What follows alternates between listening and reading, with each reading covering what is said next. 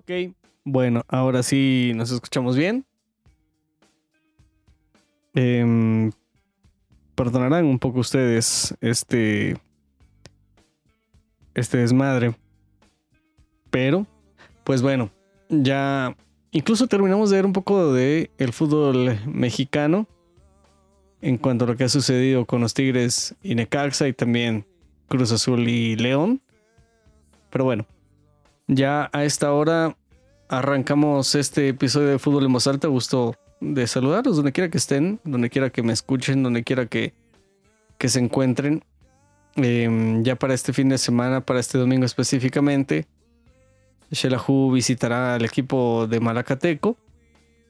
Y pues platicaremos un poquito de eso y, de tantas cosas, ¿no? Que esperemos ustedes nos puedan brindar su atención, brindar esta en esta mm, en esta edición de Fútbol en Voz Alta, pues justamente eso, su atención. Pero bueno, gusto de saludarlos.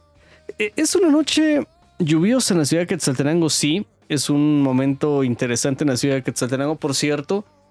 Eh, ya veremos cómo nos va con el tema de el, el huracán de Julia, que es el nombre que recuerdo haber leído de este, de este huracán, pero que al final de cuentas, pues bueno, hasta acá esperemos eh, no cause estragos en ningún lugar de, de Guatemala que es de donde originamos este podcast. Y bueno, empecemos a platicar entonces de lo que pues hasta acá nos ha dejado este fútbol de Liga Nacional.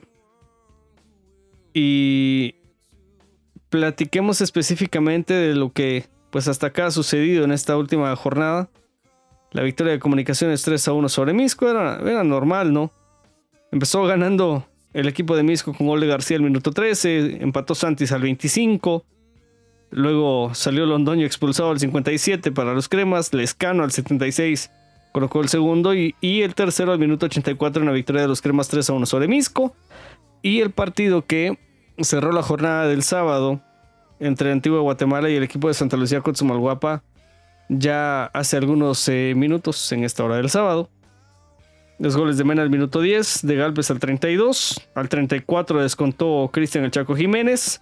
2 a 1 en ese momento. Y Lucas Gómez al 66, pues colocaba el tercero de la antigua, pero Isaac Acuña al minuto 83 anotaba entonces el segundo gol del equipo de los Lucianos. Pero bueno, mañana continúa la jornada e iremos viendo cómo se desarrolla. Pero mientras eso llega, mientras eso sucede, em, a esta hora de la noche,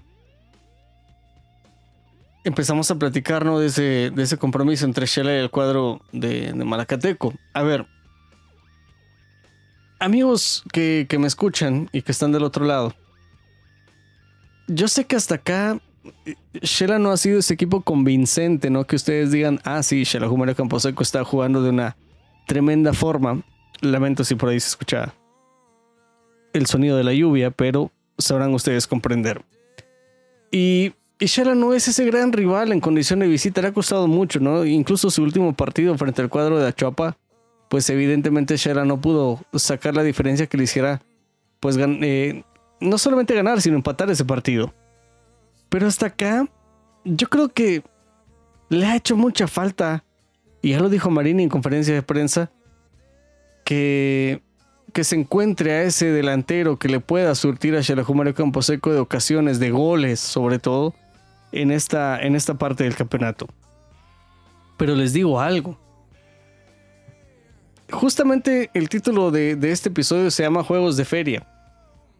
Y es que yo creo que en Xelajú ya se cansaron de, de, encontrar a futbolistas que no han dado la talla y que probablemente están a la altura de estos juegos de feria.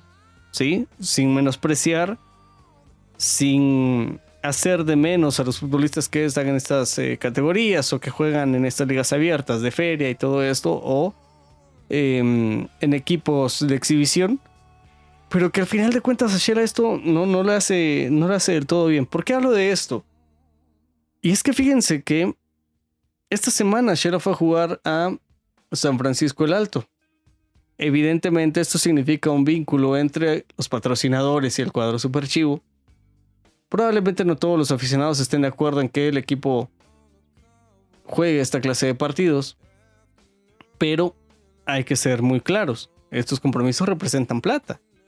Plata que probablemente ayude ¿no? a sobrepesar algunos gastos que, que, se tengan de parte de la institución y que hasta acá, pues hay que, hay que ser honestos, eh, es plata que nunca cae mal, ¿no? Como cualquiera que nos sale algún trabajo y que pues quizá no lo tenemos eh, presupuestado, pero al final de cuentas nos termina salvando el mes o en algún momento dado pues eh, desahogando un poquito esa situación. Bueno, después de haber dicho eso, es cierto que hasta acá estos partidos de feria, Shela, yo entiendo que a ningún cuerpo técnico le gusta, ¿no? Yo entiendo que a ningún cuerpo técnico le gusta que su equipo salga estos compromisos, salga estos partidos, tenga que ir a jugar a canchas que no están acordes eh, a, las condiciones del fútbol eh, de, nuestra, de nuestra liga mayor o que varios de nuestros jugadores están acostumbrados a, a practicar. Pero bueno, al final de cuentas uno entiende que son compromisos que se adquieren y que se tienen que cumplir. Pero hay que, hay que ponerse a pensar, ¿no? En cuanto a lesiones, en cuanto a, futbolistas que hasta acá no, no, están acostumbrados a este tipo de terrenos de juego, no están acostumbrados a este, a este tipo de condiciones, pero que hoy en día, pues evidentemente por las necesidades que tiene la institución y, los compromisos económicos o de patrocinadores que tiene, pues como decimos en Mancha tiene que hacer ganas. Y podemos no estar de acuerdo en que un equipo como Shela tenga que eh, jugar este tipo de partidos porque entendemos que se pueden lesionar, entendemos que se pueden arriesgar algunos futbolistas, incluso lo vienen haciendo bien. Pero es, es, eh, es lo que existe, es lo que hay hoy en el entorno de Shelahum. Bueno, a partir de ahí hay que, hay que ir viendo que hay algunos futbolistas que resienten estos partidos, hay otros que no. Es eh, sabido de varios de nosotros que, por ejemplo, el mismo Astin Rodas tiene una lesión ya ancha crónica de rodilla, por ejemplo. Es una lesión que le ha costado el tratarse también al cuerpo médico y sobre todo que en esta carrera que él tiene de, futbolista le va a llevar tiempo ir tratando. Le va a llevar tiempo ir tratando y no, no ser algo tan sencillo que se pueda manejar de la mejor forma posible. Claro que existen las precauciones, pero pues ya se sabe que lamentablemente para él hoy en día en Sharahu le va a costar encontrar cierta estabilidad en esta situación. Bueno, a partir de ahí hay que decir que estos partidos de feria no son los que el futbolista quiere jugar. No son los que el jugador profesional quiere vivir no son los que el jugador que de alguna forma se ha hecho ya pues una personalidad en el fútbol nacional, se ha hecho de alguna fama en el fútbol guatemalteco quiera jugar. Casi nadie quiere jugar estos partidos de feria. Entiendo que quizá existen algunos equipos de la Liga Nacional que tengan esta clase de compromisos. Pero digamos que si queremos ver a Xerajú en esa parte alta en donde eh, lo queremos ver siempre, ¿no? Con los grandes, en ese, en ese escaparate de los grandes, de los eh, famosos del fútbol guatemalteco, de los de estirpe, de los de trayectoria del fútbol nacional. Pues rara vez vamos a encontrar un comunicaciones o municipal jugando partidos de feria. ¿Sí? Y entiendo parte de la necesidad de conseguir esa plata que quizá algunos patrocinadores no den, que la afición no pueda entregar con las eh, taquillas con la ropa, por ejemplo, pero que al final de cuentas son partidos que terminan de salvar, por ejemplo, alguna comitiva, ¿no? E, en estos viajes que se hacen de Liga Nacional de decir, bueno, hay que viajar, tenemos que contratar algún bus, tenemos que pagar hotel, tenemos que pagar alimentación y pues obviamente de algún lado tiene que salir esa plata. Y, y hay que reconocer que hasta acá esta junta directiva, más allá de algún solfeón que pudo tener ante Antigua Guatemala, por ejemplo, donde no se le dejó al grupo viajar el, un día antes del compromiso, sino se les hizo viajar el mismo día del partido. O antes, por ejemplo, que pues eh, llamaba la atención porque viajes tan largos no se pagaban en cuanto a hotel, alimentación y traslados, sino que viajes más cortos como Solola, por ejemplo, en algún momento sí se hizo el pago de hotel, de alimentación, de traslado, en todo caso específico de, del vehículo que trasladaba al plantel. Pero hasta acá me parece que estos partidos de feria más allá de lo que puedan representar económicamente para, para la institución, sin duda alguna han causado cierto malestar, ¿no?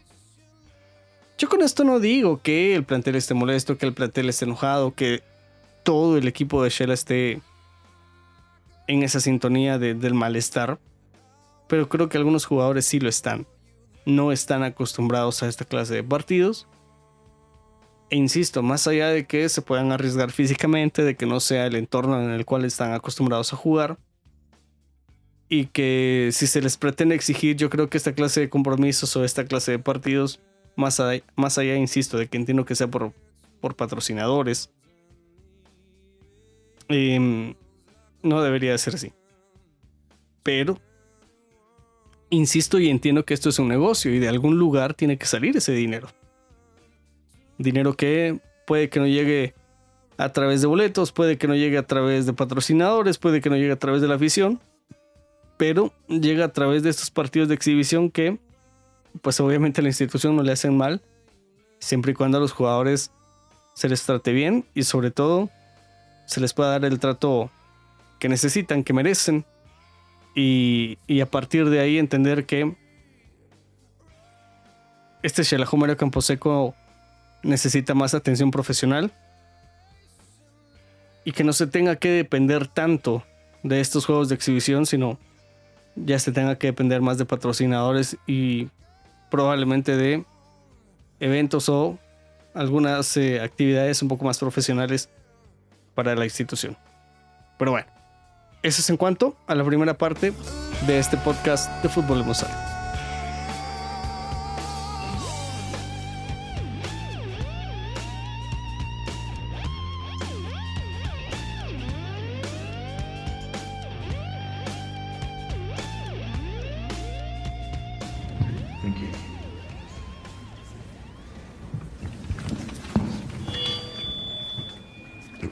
Bueno, arrancamos entonces el, segundo bloque de fútbol en voz alta. Y fíjense, amigos que nos escuchan a través eh, de Spotify o de cualquier plataforma donde, donde sea que nos eh, escuchen. Se viene una parte importante del campeonato para Shela, para los demás equipos. Insisto, probablemente o, sin el probablemente, hablo más de Shera porque es la fuente más cercana que tengo. Eh, estoy aquí en Quetzaltenango y evidentemente es el equipo al que yo cubro.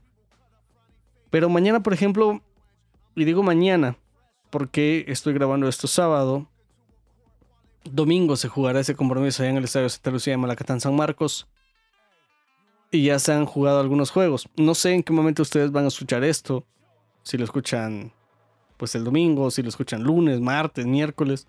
No sé en qué momento de la semana escucharán este audio, pero pues ustedes saben que la Liga Nacional tiene una tabla de posiciones muy, muy apretada de lo que se, de lo que se está viendo en estas eh, jornadas y específicamente en esta fecha 14, ¿no? Ya les decía, quizá, bueno, sin el quizá, ya les decía que hasta esta hora que he grabado este, este episodio, Comunicaciones ganó, Antigua ganó, y pues mañana se juegan partidos importantes en la Chuapa Cobana Imperial. Para mí es un juego evidentemente por el liderato. Iztapante Municipal, que también es un partido importantísimo.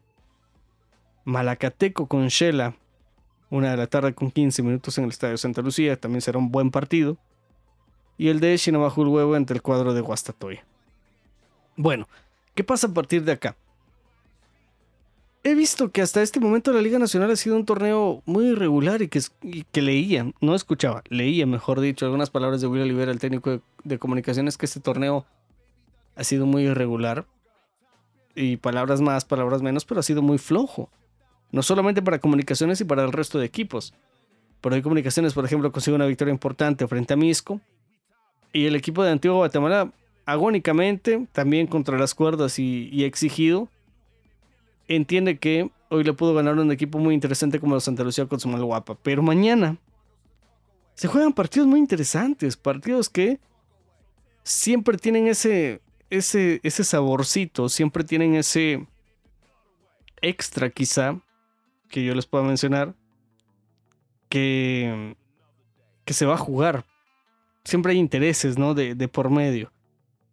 El Achuapa ante Cobar Imperial, Achuapa con el profe el Primitivo Maradiaga que pues va a encontrar esa identidad de juego y que sobre todo esa, e, ese juego que le permita al equipo de los cebolleros soñar en que se puedan mantener en Liga Nacional. Y un Cobán Imperial que sabe que tiene los futbolistas, que sabe que tiene el equipo, que sabe que tiene la estructura para sacar un, resultado importante. Pero, insisto, este Chuapa, si bien es cierto, es un equipo modesto, pero no hay que, no hay que verlo nunca por vencido. En el juego de Municipal Iztapa, creo que hasta acá, el cuadro de Iztapa sabe que puede conseguir un resultado importante frente a Municipal, pero que no va a ser un partido fácil. Municipal tampoco es el gran equipo de la Liga Nacional que muestre regularidad, que muestre certeza a la hora de ir al ataque o que muestre solidez. Es un equipo medianito. Y, y, ahí creo que Iztapa tiene muchas chances de conseguir un resultado que le pueda beneficiar. No sé si específicamente la victoria, pero sí sé que este equipo de Iztapa puede aprovechar algún mal momento municipal. Y en uno de los últimos partidos, el Chinabajul huevo entre el cuadro de Guastatoya. Guastatoya que eh, tambalea entre el bien y entre el mal. No es un equipo totalmente definido. China no se diga. Comete grandes errores en condición de visita, pero de, local trata de enmendarlos, trata de hacer buenos partidos, trata de hacerse fuerte. Hasta acá no lo ha conseguido. Hasta acá no ha sido ese equipo que uno diga, bueno, al menos Chinabajul tiene una versión muy sólida, sólida perdón, de local y otra versión un poquito eh, quizá más cercana a su realidad en condición de visita. Es un equipo que sufre bastante. Es un equipo que sufre bastante y uno esperaría que, al menos en este partido frente al cuadro de Guastatoya, puedan sacar eh, un poco de pecho para, para esta jornada número 14. Y el Malacateco Shela, que, pues evidentemente para nosotros, eh, los superchivos, significa un partido en donde se tiene que recuperar puntos, en donde, el equipo tiene que ser sólido y encontrar su mejor versión, lo que, eh, lo que Amarini busca de este Xelajú Mario Camposeco. Enfrente tendrá un equipo con muchas necesidades, enfrente tendrá un equipo con eh, otra perspectiva del fútbol. Enfrente tendrá un equipo que hasta acá trata de trabajar de la mejor manera posible y sobre todo de encontrar su mejor versión. Insisto, no será un partido nada sencillo, pero creo que Shela tiene las chances con que pelear en esta jornada número 14. Pero bueno, em, vamos eh, charlando poco a poco en este podcast, en este fútbol en voz alta.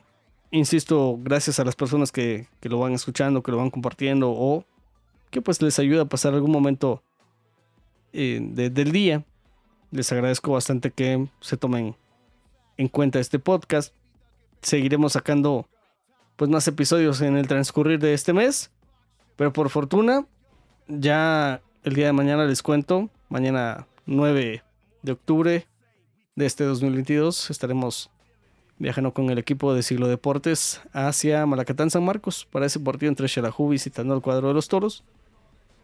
Y en una cuestión muy personal, pues será la primera vez que visite esta cancha a plenitud. Le, he visto de lejos, yendo para Tapachula, pero pues eh, creo que ahora será un momento muy interesante de, conocer el Estadio Santa Lucía de Maracatán San Marcos lo más que se pueda. Y, lo sumaremos entonces a una lista más de estadios del fútbol nacional, del fútbol guatemalteco que hemos conocido y que sumamos a la lista. Así que, pues eso será interesante. Donde quiera que me escuchen, gracias. Donde quiera que estén, pásenla bien. Donde quiera que estén, por favor, compartan este contenido y sobre todo vayamos haciendo más grande la comunidad de fútbol en voz alta. Claro, hoy no fue un episodio tan analítico, hoy no fue un episodio tan extenso, pero pues vamos poco a poco, ¿no? Tratando de hacer este contenido que les pueda entretener y sobre todo que les pueda hacer pasar algún momento eh, contentos o entretenidos, sobre todo eso. en lo que sea, en lo que sea que estén haciendo, donde quiera que estén o donde quiera que vayan, siempre mucha precaución.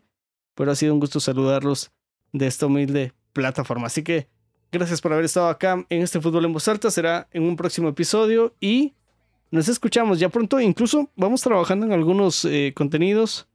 Vamos a ver si tenemos ahí por la posibilidad de platicar con, con un amigo que pues ya es eh, viejo conocido de este podcast y que sobre todo la está rompiendo en el continente europeo. Así que pues ya les iré contando algunas, eh, algunas em, cosas, algunos adelantos, algunas situaciones que pues a ustedes les pueda gustar y sobre todo que los pueda entretener acá en este fútbol en voz. Así que hasta la próxima. Gracias por haber estado aquí y será en la siguiente ocasión. Gracias.